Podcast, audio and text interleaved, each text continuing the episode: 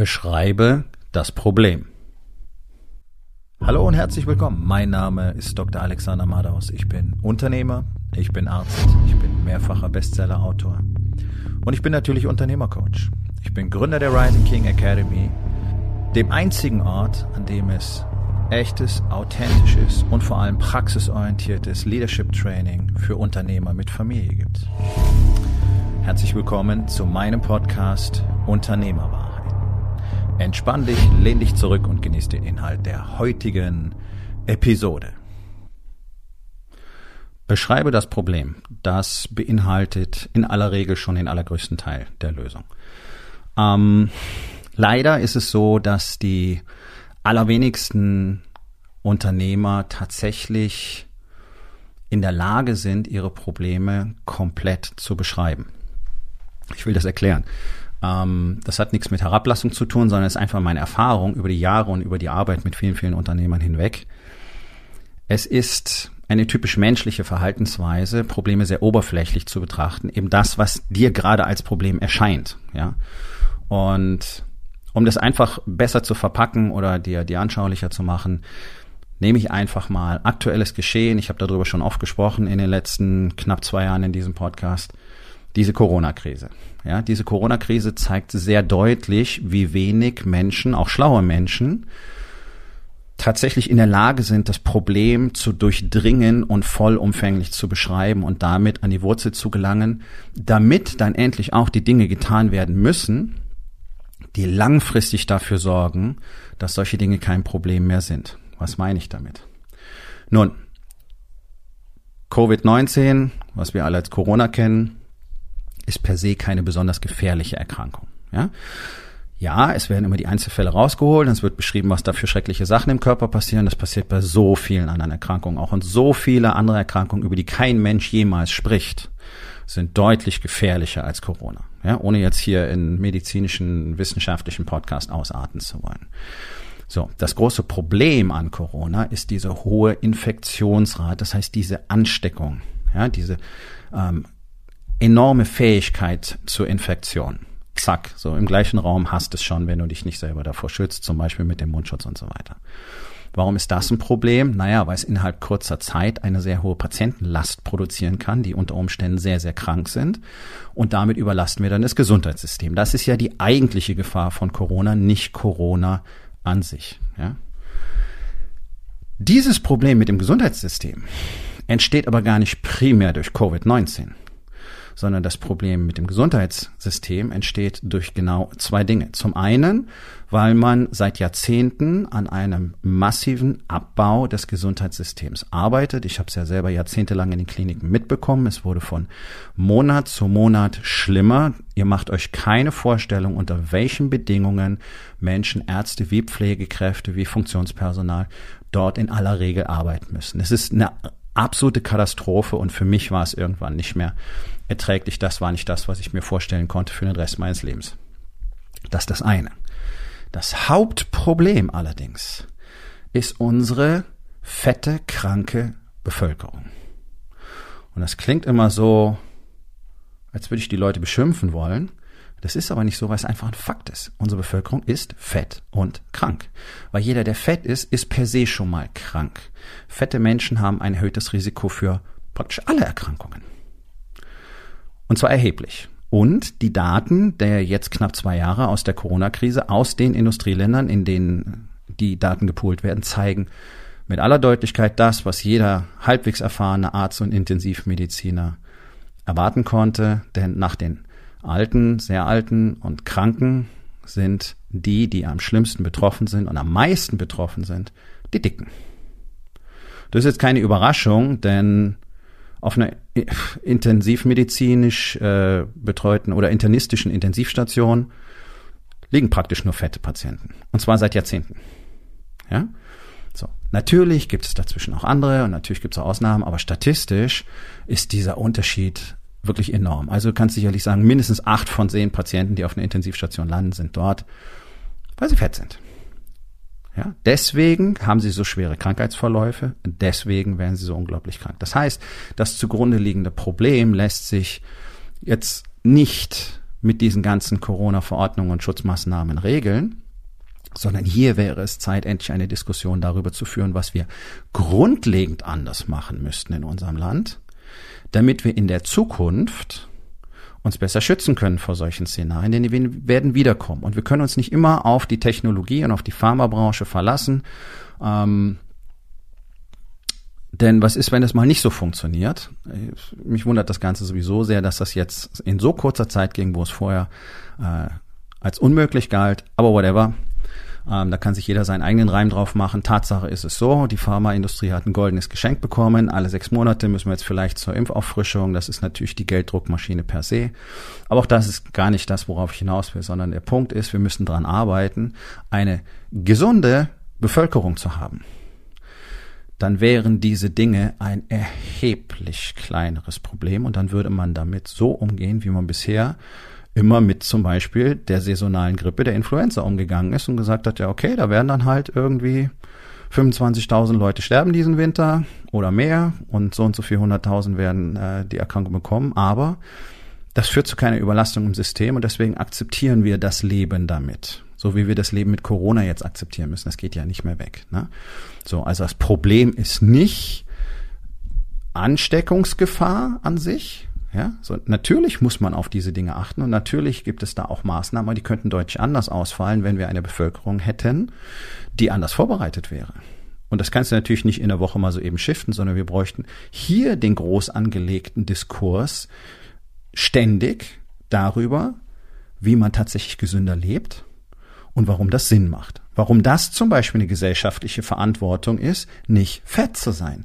Anstatt immer mehr Ausreden dafür zu erfinden, warum es okay ist, fett zu sein. Ja, man muss sich nur selber annehmen, man muss sich selber lieben und die Sache mit den inneren Werten und ja, das äh, Dicksein ist ja auch schön und wir brauchen Curvy Models und bla bla bla. Das ist doch alles scheiße. Das ist doch alles bloß ein, ein Konstrukt, das gebildet wird, damit Leute nichts tun müssen. Fett und faul. Punkt. Das ist das zugrunde liegende Problem. So, jetzt kommen wir rüber aufs Unternehmertum. Was hat das jetzt mit dir zu tun? Das ist ganz einfach. Die typischen Unternehmerprobleme sind ja die, dass du viele, viele Stunden am Tag arbeitest, aber eben nicht von der Stelle kommst. Dass du ständig allen nachkontrollierst, also Micromanagement vergraben bist, da nicht rauskommst. Deswegen mit deiner Arbeit nicht fertig wirst, deine eigene Arbeit gar nicht machen kannst, ständig nachkontrollieren musst, nicht wirklich delegieren kannst, nicht wirklich priorisieren kannst ähm, dann kommt das Problem der Mitarbeiterfluktuation. Du findest kaum welche. Wenn du welche findest, dann ist die Qualität in aller Regel nicht so besonders gut. Es gehen immer wieder welche, gerade dann, wenn die Auftragslage besser wird, dann geht wieder einer oder zwei oder drei und dann ist es wieder Kacke. Und wo kriegt man jetzt jemanden her? Es gibt kein, kein Konzept, keine Strategie.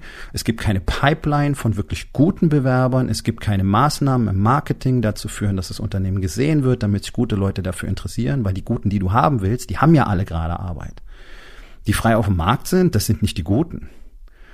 Ja, so, das heißt, was, äh, was wäre dafür erforderlich? Eine gezielte Marketingstrategie, ein richtiges Branding deiner selbst und deines Unternehmens, ein Außenauftritt, kontinuierliche Kommunikation nach außen, eine Darstellung, eine authentische Darstellung von deinen Werten und deiner Kultur. Und das sind wir beim nächsten Schritt. Werte und Kultur hat so gut wie kein Unternehmen. Da gibt's vielleicht mal so eine Liste, wo lustig steht, wofür dieses Unternehmen angeblich steht. Wird es gelebt? Nein. Ja? Ist die Mission eigentlich klar, klar? Ist es ein echtes Miteinander? Ist es wirklich ein Team oder sind es nur Leute, die da zusammenarbeiten? Werden die richtig geführt? Also wenn du Micromanagement bist und Nachkontrolle und nicht delegieren kannst und nicht priorisieren kannst, dann bist du per se kein Leader.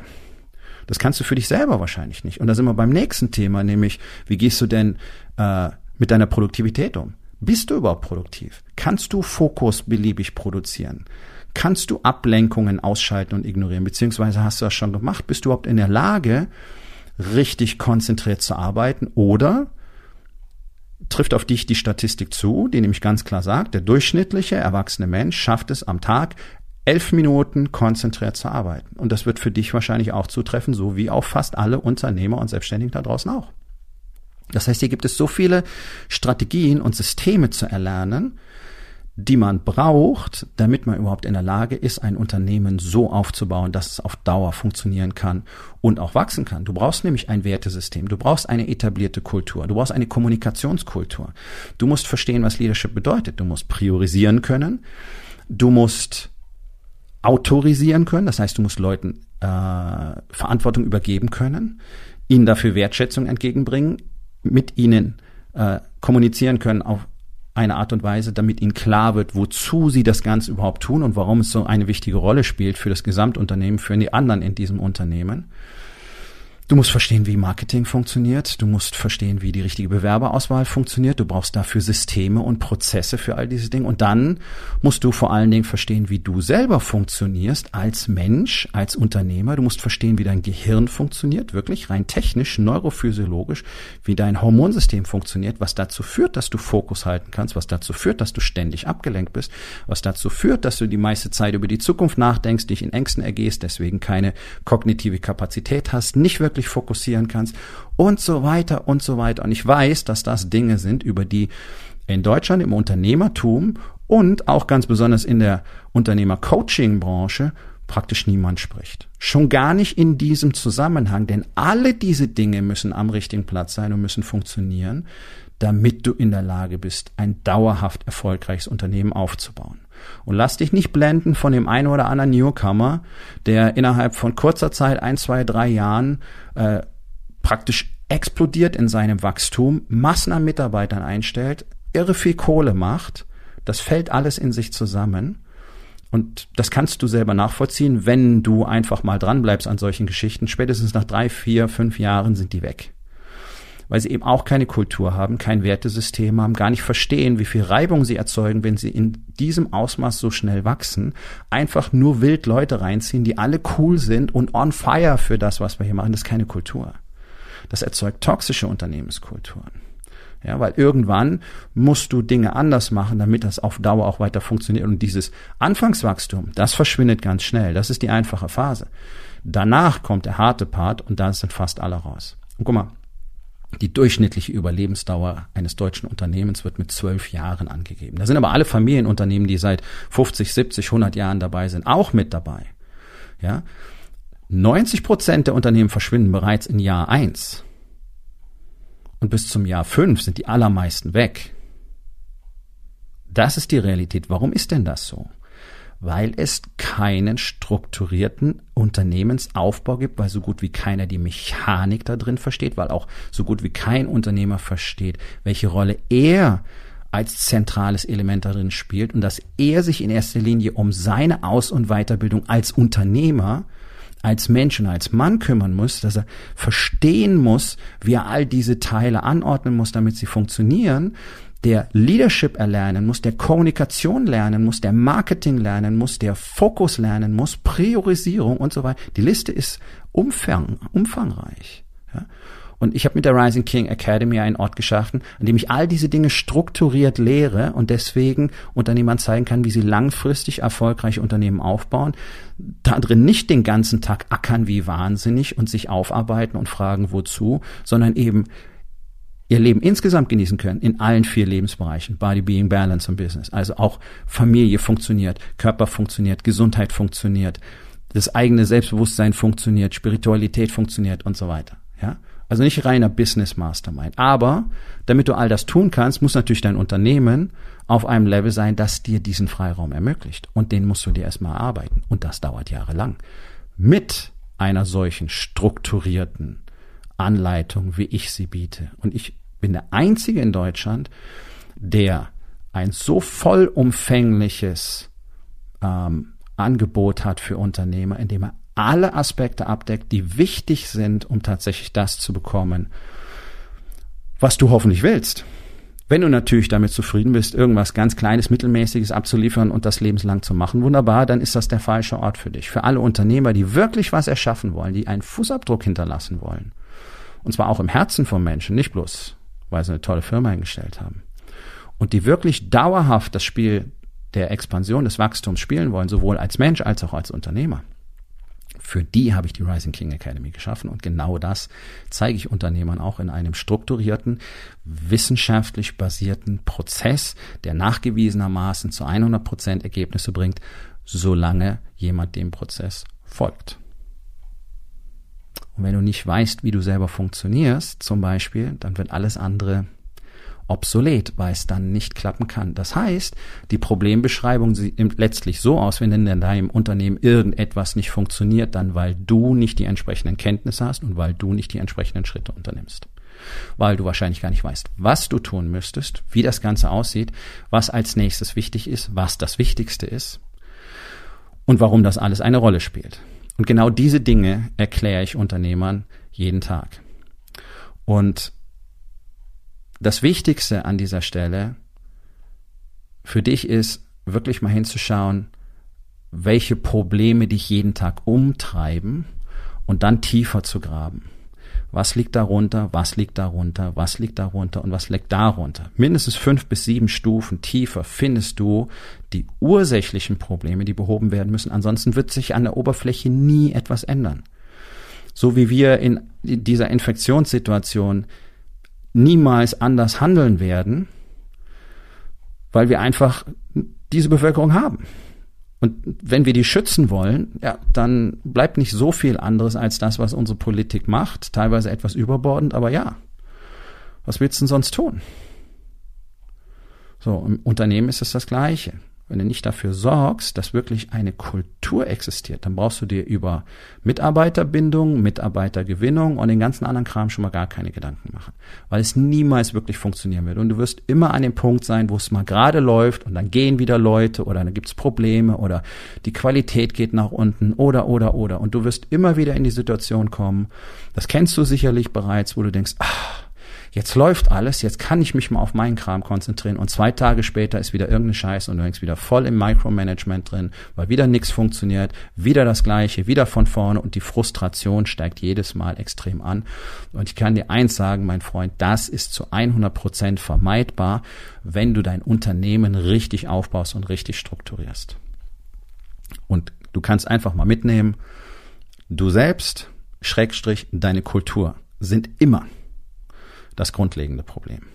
Alle technischen Aspekte, Strategien, Taktiken, Prozesse, Systeme und so weiter gruppieren sich darum und basieren darauf. Das heißt, wenn du irgendwo hingehst, in irgendein Coaching oder äh, irgendein Workshop und lernst da tolle Techniken für Business und lernst da tolle Vision Boards zu machen und Zielsetzungen und bla, es wird dir alles nicht weiterhelfen und wenn dann nur kurzfristig und nur ein bisschen. Ich weiß es, weil ich seit Jahren mit Unternehmern arbeite, aus vielen Branchen, mit einem großen Altersspektrum. Es ist immer die gleiche Story. Und wenn sie anfangen, Dinge anders zu machen, ist es auch immer die gleiche Story, weil dann fängt es an zu funktionieren. Und das ist das zentrale Thema. Ja? Peter Drucker hat einmal sehr schön gesagt, Kultur ist Strategie zum Frühstück. Das ist genau der Punkt.